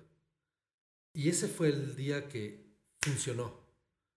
Porque era Turubama, o sea, eh, era un desastre, igual que el de acá de las Naciones Sí, Unidas, ¿no? o sea, del, de- Ajá. eh, límpiate el dedo en la pared, eh, te tienes que tomar la foto y era como, ¿qué es usted? Mayor de edad, ah, póngase rojo atrás y tú mismo le ponías el fondo. Que cague el... Entonces rojo, rojo era, era mayor de edad, verde era Ajá. menor de edad, eh, blanco era niños y, y, ver- y ah, celeste era extranjeros. ah. Entonces Ya, era, ajá. depende del color, por los analfabetos. ¿Cachas? Era todo mal. Y, y, y te ponían la tal así. Y, dónde, y, y había gente que te, te vendía pañitos para limpiarte. Que cague la... O si no te limpiaban la pared. Claro, la Entonces- comedia de la cote- La comedia de la cotidianidad. Ajá. Es como, oye, esto está mal. Ajá. Y eso es lo que empezamos a hacer. Ujú. Y eso fue lo que le hizo a la combi eh, exitosa. O sea, combinamos lo que veníamos pensando desde hace mucho tiempo, dos años atrás, pero tres años atrás, pero que veníamos pensando y lo aterrizamos en un programa de televisión como la Patti lo había conceptualizado. Qué loco, ¿no? De mantener el proyecto y de mantener justo esto como esta proyección de un- una idea más que nada. Porque más no que- es una cosa que te da el resultado ni al año ni a los dos, Y ¿cachas? más Es que todo lo bueno de que- la combi es que éramos nosotros mismos. Ujú, Si nosotros hubiéramos sido, que sido personajes o caracterización, no, tal vez no hubiera sido real. Claro, ajá. y- Entonces eh, éramos claro, nosotros mismos haciendo cosas que todo el mundo hacía. Ajá. Entonces, ah, ve, un meón. Es Ajá. algo que pasa todos los días. Es algo que Simón, sucede todos los días claro. y que puta te cabrea. Ujú. Nosotros le ponemos una cámara. Que ¿no cague. O la- la- la- el, cinturón de seguridad. Cosas básicas que, que, que, que antes pasaba. O sea, nadie se pone el cinturón de seguridad. No te- antes no te das miedo a nada. Ajá. Y, y claro, así funciona el- el- el- la combi y así evoluciona la combi. Claro. Pero cuando estábamos en la cresta de la ola, yo decido irme. Sí, eso, justo a eso quería llegar porque tú decides irte para hacer esta maestría, ¿no es cierto? Como excusa. Pero claro, cuando digo voy a hacer una maestría, tengo que irme, ¿qué hago? ¿Y cómo es eso de soltar, loco? Porque si bien e- es esta cosa que tú dices que, que, que es muy bueno esto de terminar todo, o sea, saber acabar y saber Ajá. también cuándo retirarse, también es una cosa que uno tiene que saber, cuándo acaba el proyecto, cuándo, hasta cuándo le vamos a dar a esto o cómo te bifurcas tú cuando ya yo, dices yo creo "Esto que se tenía, acabó". lo tenía pendiente. Tenía pendiente irme. Siempre tuve el pendiente irme. Antes de que funcione la combi, antes de todo eso. Antes de que funcionara la combi, desde que era niño, desde que y yo iba a España medio seguido. por ah, mi fuiste a hacer a familia. España. el- Fui a hacer a España. Fui a Claro. vivir a España. Fui a decir, Ajá. voy a vivir a España. Ya, claro. Y entonces, claro, digo, ¿qué hago de maestría? O sea, empiezo a cuestionarme y decir, ¿cómo me voy? No me voy a ir a no hacer nada. Busco una maestría. Ujú. Y entonces ahí se abrió todo el, el abanico. Lo hago en psicología, lo hago en comunicación, Claro. lo hago en gestión cultural. O sea, era como mis tres, mis tres vidas, ¿no? Mm. Quito Fest, Secorp y, Y la radio. y la radio. Ajá. Aunque ya Secorp ya pasó a, como a otro plano. Le encargamos un pana. Porque este, mi primer pana, uno éramos cuatro, el Yara, el Jorge, el Roberto y yo. Eh, el, el Roberto dijo sí y fue gerente de Anet. Ah, Eh. Jorge le llamaron a una, a una Price Waterhouse y se fue. Y nosotros llevamos la combi. Entonces el changarro quedó botado Ujú. y le encargamos un pana. Y el pana se encargó de quebrar. de Pero acabar. hay que ver, le dejamos solo también, solo Claro, con un claro. monstruo, ¿no? Ajá, y que nosotros teníamos idea de todo y él está solo ahí. Y, y era Claro, complicado, claro, bueno. Eso era época Final de- sí, inminente, o sea, claro. Pero claro, fue como la psicología industrial no era el punto. Pero hago sobre psicología, Ajá. no de industrial, sino psicología. Ahora sí, algo que. O comunicación, que te guste, claro. O algo gestión cultural. Y aparece gestión cultural y digo, por aquí es Quito Fest. Escribo, me aceptan. Y yo, cuando ya estaba aceptado, llego a la combi y les digo, me voy. Cuando estábamos en la cresta de la ola, en la cresta de la ola, y fue como, me voy.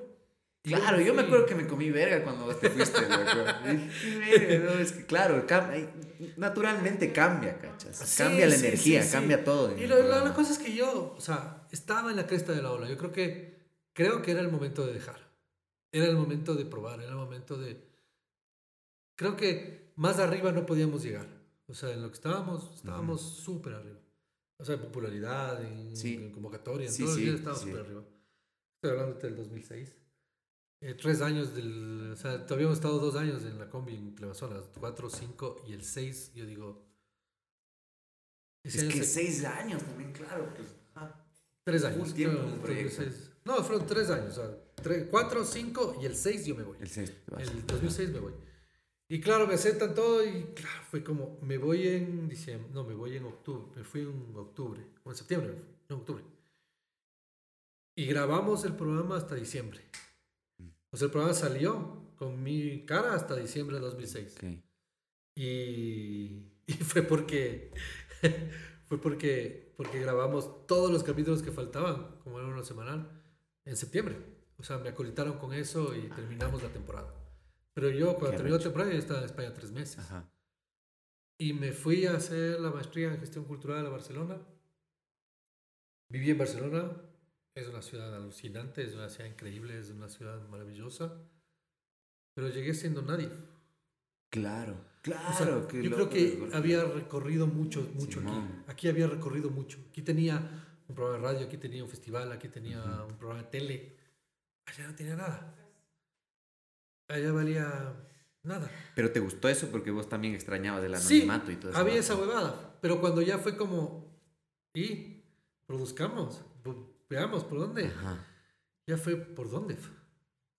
Y claro, como los europeos bueno, son súper estructurados muchas veces, es como, ah, voy a buscar un trabajo de mesero. Su capacitación de mesero, tu licencia. Ajá. Era como, ah, aguanta, aguanta. No funciona como allá. Mi primer trabajo aquí fue de mesero en la boca del lobo. Entonces, Ya, claro, fuiste a la misma. De ley. pues, bueno, se va a empezar por el mismo lado. Ajá, De ley, de ley. Y su licencia. Hijo de puta, qué Y denso, colegio güey. de, y claro, podías hacerlo por, de negro, pero como yo tenía nacionalidad, pensaba hacerlo bien. Es como, pero no, por aquí no es. Y claro, Ujú. me empecé a perder un poco.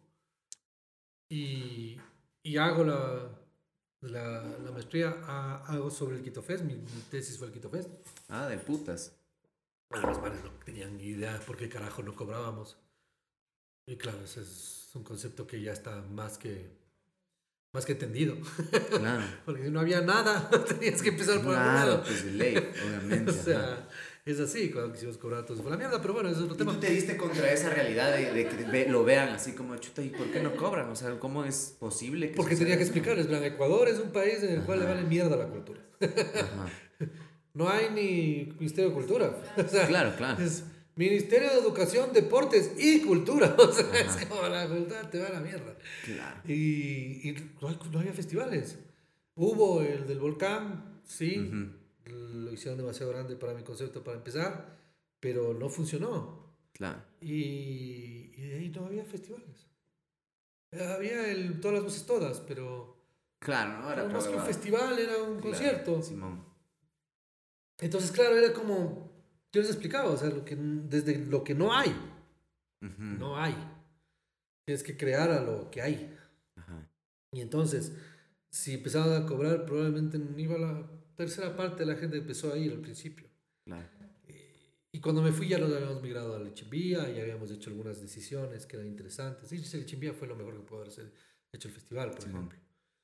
Y así esos crecimientos, pero o sea, claro, tú seguías recibió- teniendo conexión acá con lo del Quito Fest y con las yo vine al Quito. Fest ese año. Ah, volviste. Me de- mandaron pasaje. ¿cachas? Ese Ay, fue, una- fue un detallazo. Qué arrecho. Fue como, vente al Quito, vente al Quito Fest y me mandaron un pasaje y me vine, me vine a Quito. ¿Cuándo fue el primero Cuando de estaba allá, el, el 2006, no, el, el tercero. Fue el, no, el segundo, el segundo. Ah, de putas. Solo vine a- al festival, vine a trabajar al festival Ya. y me fui a mi, a mi casa otra vez a estudiar. ¿Cuánto tiempo estuviste en la maestría? Un año. Un año. Yo hice una maestría de un año. Normalmente las maestrías duran dos años, pero normalmente es, el primer año son clases Ujú. y el segundo año es la tesis, Ya. o sea, crear el proyecto. Pero yo hice en un año todo. Ujú. Entonces, ¿qué es lo que tenía? Tenía clases de lunes a jueves y en la misma y al mismo tiempo iba creando la, La tesis. La o sea, tesis. acababas tu proyecto. Ajá, Claro. acabé todo, hice en un año. Y, y en mayo, por ahí, yo ya estaba en el, pucha, ya mismo acabo, ya mismo acabo esta huevada. ¿Qué hago? ¿Pero qué hago?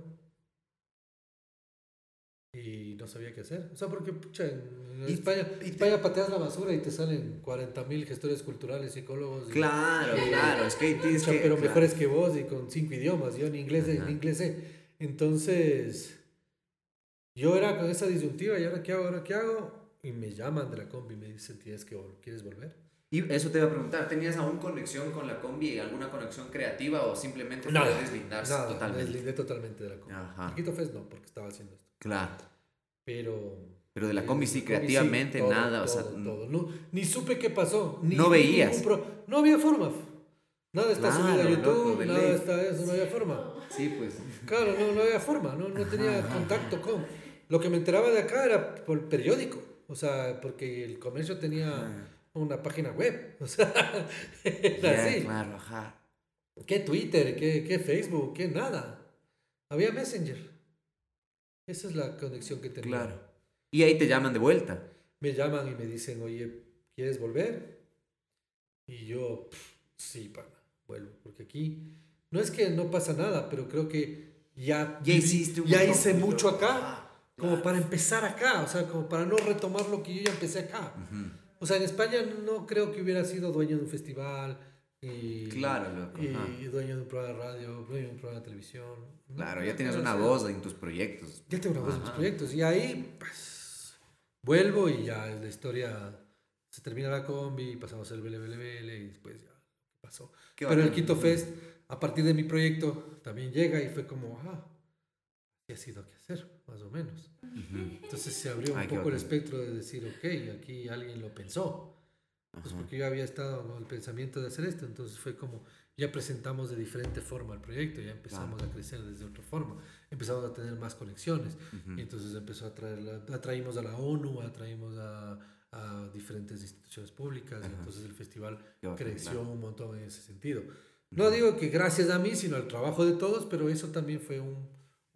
Claro, ¿no? El simple hecho de que alguien lo estudie. Claro, de que Ya es, ajá, que te metas un año a estudiar una cosa, algo y que, te, va y- a y cambiar. que tengas retroalimentación de Total. tus compañeros, de tus profesores, De gente de otra cultura, de de gente de otra cultura claro. que me parece que o lo que sea, no sé qué. Claro. Y ahí pues como que crece y, y- y avanza, ¿no? Y ahí estamos, pues ahora ya pasaron a ser 10 y tantos años. Qué bacán, loco. ¿Cómo te sentiste tú con el, 17. los 20 años, loco?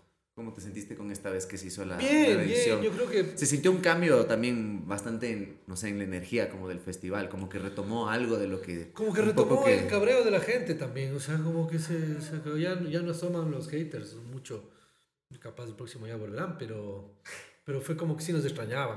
Sí, loco, por eso es como que este no les dieron tanto palo, loco. Este fue así Porque como hubo la, la- hubo bien. la pandemia, hubo el desastre del 2017. Ajá. No, No, sí, fue- pasaron muchas le cosas. Pasaron muchas bebadas. Aparte de que tú también dices esto en una entrevista de que es, es terrible de cómo no se mantiene una postura estable en cómo se maneja estas cosas culturales porque siempre toca volver a presentar, volver a decir Suele el por pasar y ese es un problema, y ese es un problema de no hay, no hay planes a futuro, o sea, no hay planificación de aquí a 50 años, no hay planificación de aquí a 30, por lo menos de aquí a 10. O sea, el cual el que llegue va a seguir un plan, porque usualmente el que llega quiere empezar todo de nuevo para decir yo fui, y no te alcanza el tiempo. Claro. Mm, Entonces, si, si planificaras y dijeras, ok, este es el Festival de Quito, eh, y, y eso aterrizado a todo el resto también, porque el resto Claro. murió.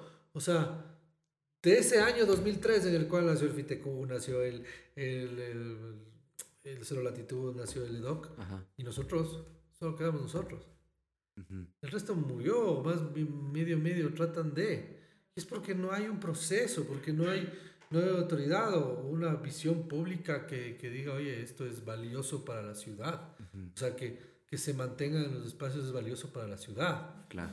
Porque, porque es así, o sea, ustedes que son bandas, por ejemplo, sabes que no hay circuitos de, en, en la ciudad, no hay Ajá. lugares donde tocar, no hay espacios donde moverse, Claro. porque no hay un- una proyección. Y No hay eso pasa, mercados, no hay- y eso claro. pasa desde lo público y lo privado, Ujú. ¿me cachas?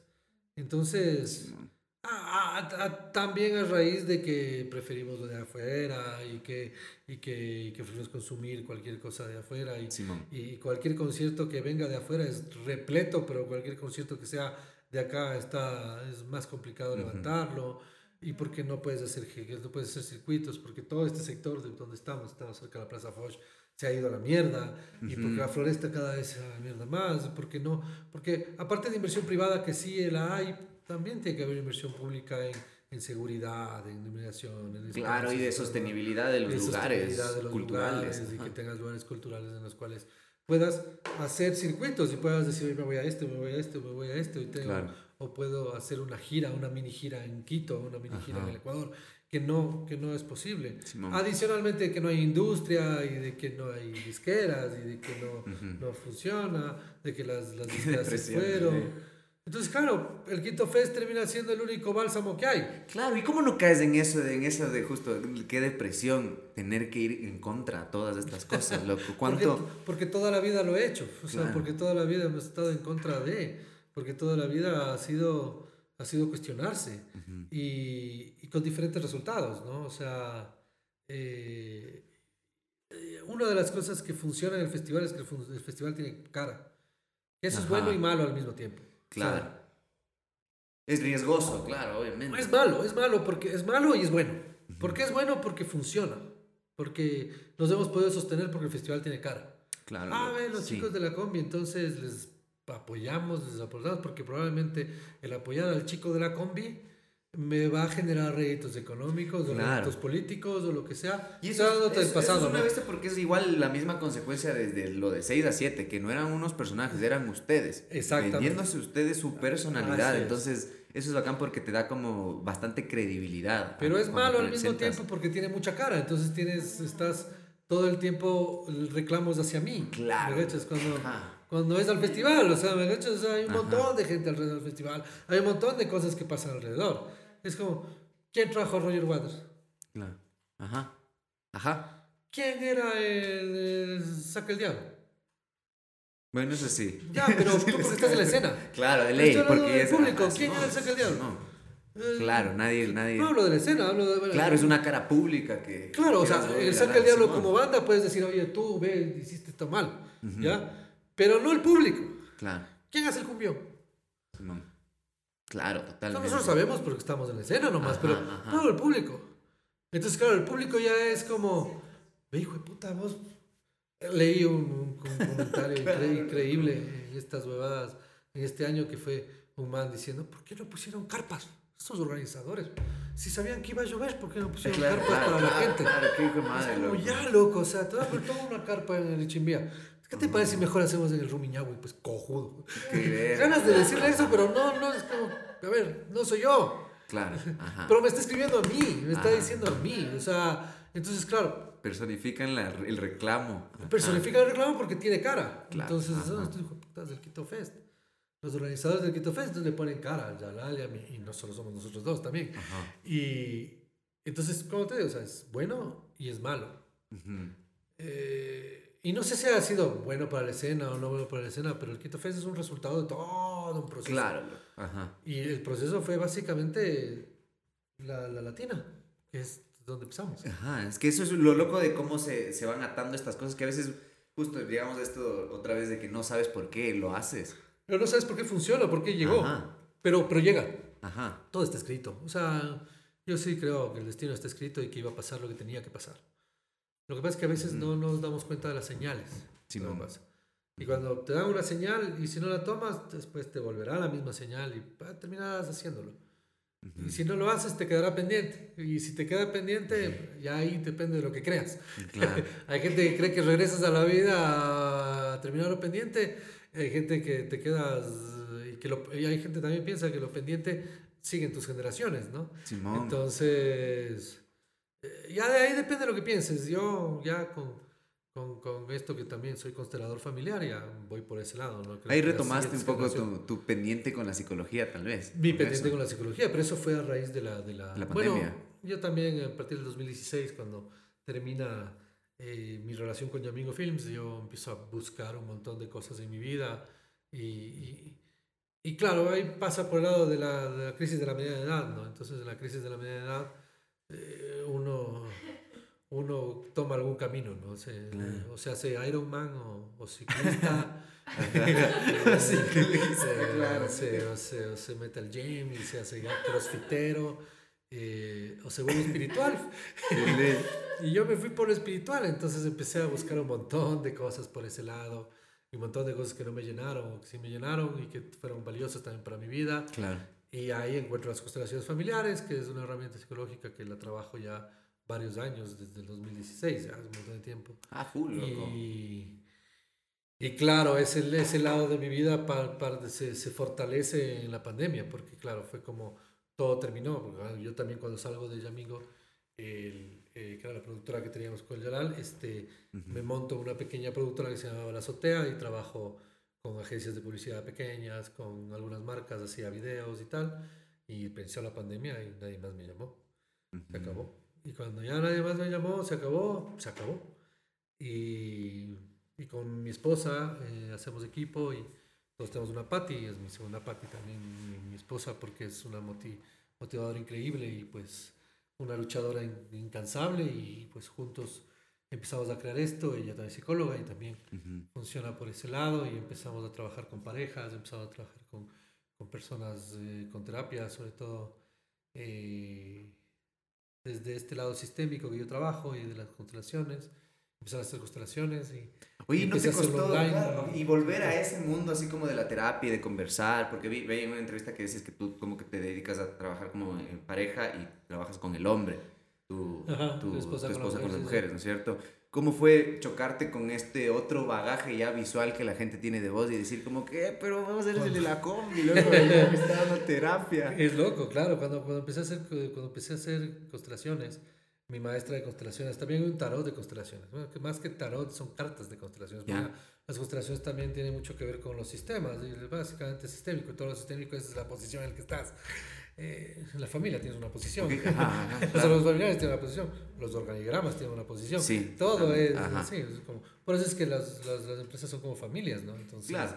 eh, hay que honrar al padre y bueno, un montón de cosas. Entonces, Ujú.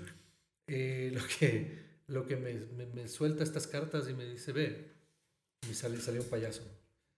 Y dice, mira, pasaste treinta y tantos años de tu vida preparándote para ser lo que eres. Porque a ti no te da miedo hablar. Porque tú Claro. tienes la palabra por todo este proceso de comunicación que has tenido Claro. para poder compartir. Ah. Y entonces fue como, ah, Caracas. Y claro, hice una constelación que fue maravillosa, en la cual yo estaba en ese plano de, chuta, sigo todo esto que estoy haciendo de la psicología, de las constelaciones o no.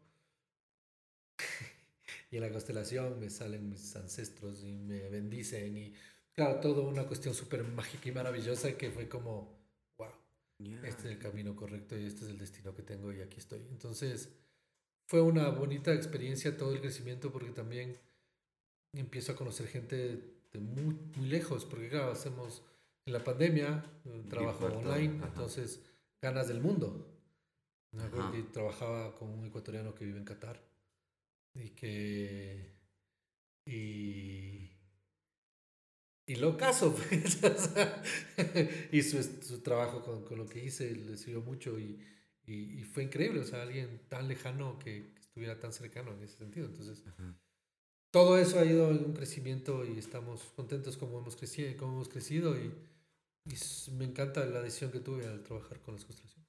Qué bacán, loco. Una bestia, increíble. Me parece tan bacán como esta, esta, es- esta ambición como de tu vida, de que los proyectos que has iniciado, los proyectos que has dejado y has vuelto a iniciar, porque has tenido un montón de proyectos, no solo desde la combi con el Yalal, sino como en tu vida has tenido varios Rodrigos haciendo distintas cosas, un poco hasta como vistiéndote de otra cosa también. Siempre, pero siempre he sido yo. Claro, ajá, tenido- pero todo por eso se conecta en este mismo punto, desde donde nace como... y, el- y a veces el no tener un personaje también agota, Claro. porque no hay momento en que descanso, porque a la final yo sigo haciendo lo mismo. Ajá, Y esa sinceridad a veces eh, también juega en contra, claro. porque, ¿En porque qué sentido? puede malinterpretarte. Porque, porque yo siempre soy igual, entonces es como, ah, ve, ese man es amargado. Es Claro, como, ujú. soy así, loco, me vale Ajá, claro, No por te- las no te- perspectivas de cómo no- te ven No tengo por qué sonreírte porque estoy una gama aprendida, ¿me cachas? Ajá, ajá. Y es porque no estoy en el mood o en el plano, me caíste mal. Ujú, ujú. O yo te caí mal, Claro. no pasa nada. Y, y, y esa, y esa como ser tú mismo a veces rompe porque también mucha gente asume cosas que no son. Totalmente. ¿Ya? Entonces, usted hace esto porque es esto. No, no lo soy. Ajá.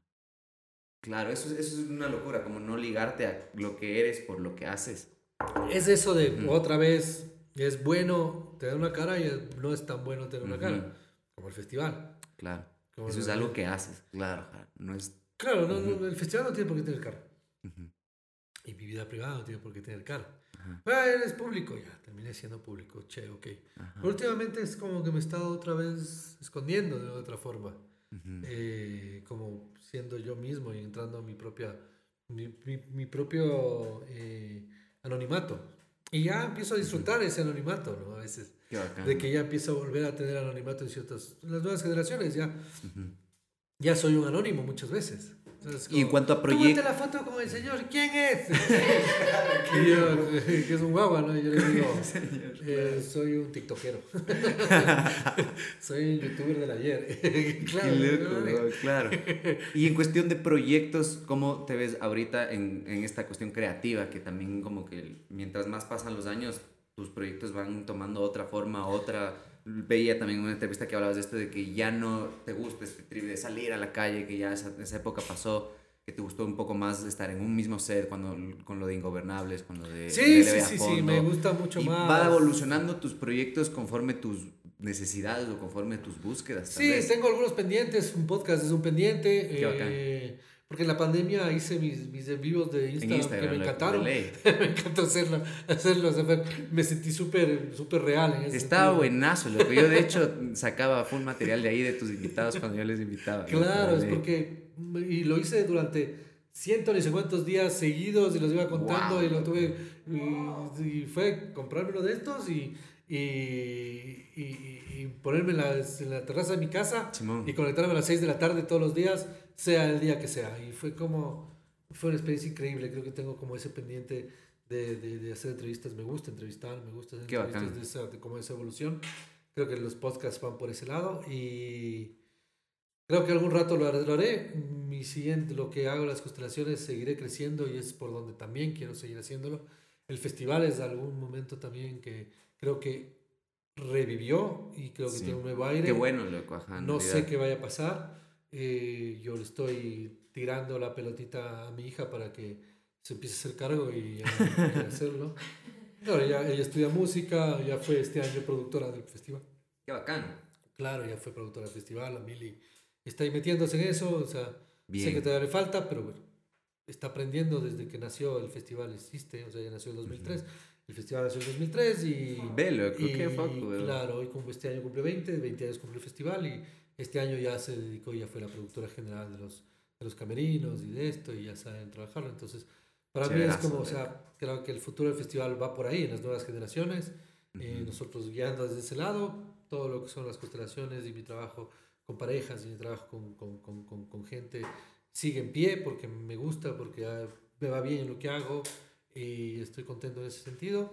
Y creo que del lado de la comunicación, la radio seguirá mientras, mientras siga. Me gusta también Ujú. hacer la radio.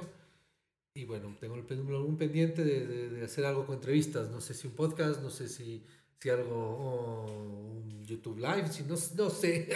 Pero algún rato aterrizaré esa idea, pero, pero creo que en este momento estoy súper, súper ocupado en hacer todo esto. Qué bacán, loco. Oye, ñaño, qué, qué del putas en serio conocerte más, conocer más de tus proyectos, ver este otro lado también, porque conversando con el Yadal se ve también todo este otro lado, como esa complicidad también, y un poco entenderles a los dos cómo ha ido evolucionando, cómo han ido dejando proyectos, empezando nuevos proyectos, cada uno por separado también. Entonces es una cosa bien chévere ver en lo genuino que se ha convertido su manera de decir las cosas y este humor que sin ser comediantes está implícito y es por haber roto algo que ya venía tan estable que te genera esto, como que esta nueva carta blanca de decir lo que tú tengas que decir porque sabemos que eres vos, ¿cachas? Y Sí, está. sí. Es increíble porque tener, sin ser comediante es muy difícil llegar a eso, loco. Yo admiro muchísimo eso de vos y del Yalal porque es una cosa bien bacán, de no veniendo de un comediante, no haciendo mofa de algo, llegaron a tener esta carta blanca de poder decir lo que tú piensas y tener tu espacio, ¿cachas? Eso Es es, que yo no soy comediante. loco. O sea, yo Exacto, no soy ajá. O sea, Por puedo, eso, ajá. puedo hacer una broma, puedo... Y es una bestia, loco. Y es increíble. Es como que tienes la carta para poder hacerlo, loco. Pero, y, y, y, y es desde otro lado, desde y otra tengo perspectiva. y aprecio muchísimo el humor negro y aprecio Ajá. muchísimo lo, lo, lo, O sea, pues yo, yo, mi ídolo siempre ha sido Cantinflas, por ejemplo. Y, y el tipo era un come mierda. O sea, pero. sí, man.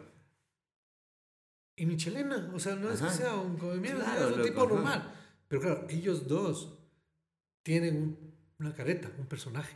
O sea, Michelena se pinta la cara y es otro, ¿no? Entonces, y, y, y, Cantinflas se ponía el, el chalequito y el sombrero y, y fumaba y, enseguida a la otra persona.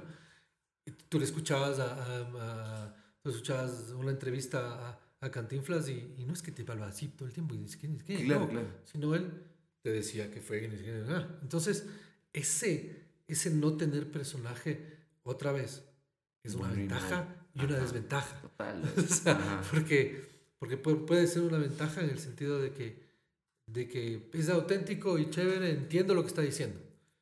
Pero es una desventaja en el momento que, oye, pero tú, o sea, sé chistoso, hazme reír. O sea, ah, es que este hijo de puta no es nadie sin el Yalal. ¿Me cachas? Y es como, vale o sea, yo soy yo. Y de lo que yo tengo, de lo que yo soy, y lo que yo he creado, y lo que tengo en mi cabeza, y lo que ha hecho mi vida, ahí está. Ese es el Rodrigo Padilla. El Rodrigo Padilla que saldrá de aquí, se irá a la casa y seguirá siendo el mismo. ¿Me cachas? El que pucha le hago reír a mi mujer y con eso es suficiente. Claro, ¿me ¿Sabes? Como que el otro día me decía Andrea, puta, en el momento más cojudo te puedes lanzar y hacerme reír con algo ya, ya está. O sea, siempre es mejor reír que llorar. Entonces, esa huevada que todos los ecuatorianos de perder esta huevada si vivieras en Suiza, ¿cachas? es que, puta, claro, nosotros tenemos la posibilidad de salir a la calle y que sea gracioso cualquier huevada. queda acá, loco. y no lo perdamos. Y para mí es no lo perdamos. Es como, y es mi, mi, nostalgia con el 31 de diciembre y cerramos, o sea, vuelvo con ese sentido. O sea, mi nostalgia de que antes sí había esa huevada de de, la sal quiteña viene de eso, de lo cotidiano, del reírte de, del humor negro súper crudo. Los quiteños tenemos un humor negro súper bacán. Sí, ajá. Y, claro, nuestros hermanos de la costa no lo cachan muchas veces, porque su humor es mucho más de situación, situacional. El nuestro más cotidiano, como un poco más elaborado, por así decirlo. Y, eso no está ni bien ni mal. Ajá, es lo que es. Es. Ajá. Y nos pasamos peleando entre la costa y la sierra por huevadas, en vez de encontrar las cosas que nos unen, encontrar las cosas que nos diferencian. Si el seco lleva papa o no lleva papa. Pero bueno, a veces será un momento de otra conversación. Qué hermoso, ñaño, qué bacán. Qué del puto, en serio, gracias por caerte, por darte el tiempo por retomar el podcast con nosotros acá. Cuando quieras. Espero que pases un feliz año. Ustedes también, todos los que estén viendo, están viendo el, el, la previa del fin de año, del año viejo. Claro, aquí pues, terminas con la típica del... De y con el logo de la liga ahí, puta. Con las cinco estrellas. De ley, acá. 2024 la sexta, se viene. Tiene que ser, muy pronto. Hermano, muchas gracias. Que del putas, qué bacán cerrar este año conversando contigo, la verdad. Cuando quieras. Gracias, mi ñaño. Gracias a ustedes también por ver, por escuchar. Los que están en el Spotify vayan al YouTube. Los que están en el YouTube vayan al Spotify. Acuérdense que esto no es una entrevista, esto es una conversación. Esto es Dilemas, Ideas y Vidas. Nos vemos el próximo año. Pilas. Chau, chau, chau, chau, chau. Gracias, amigos. Gracias, ñaño. Qué bello.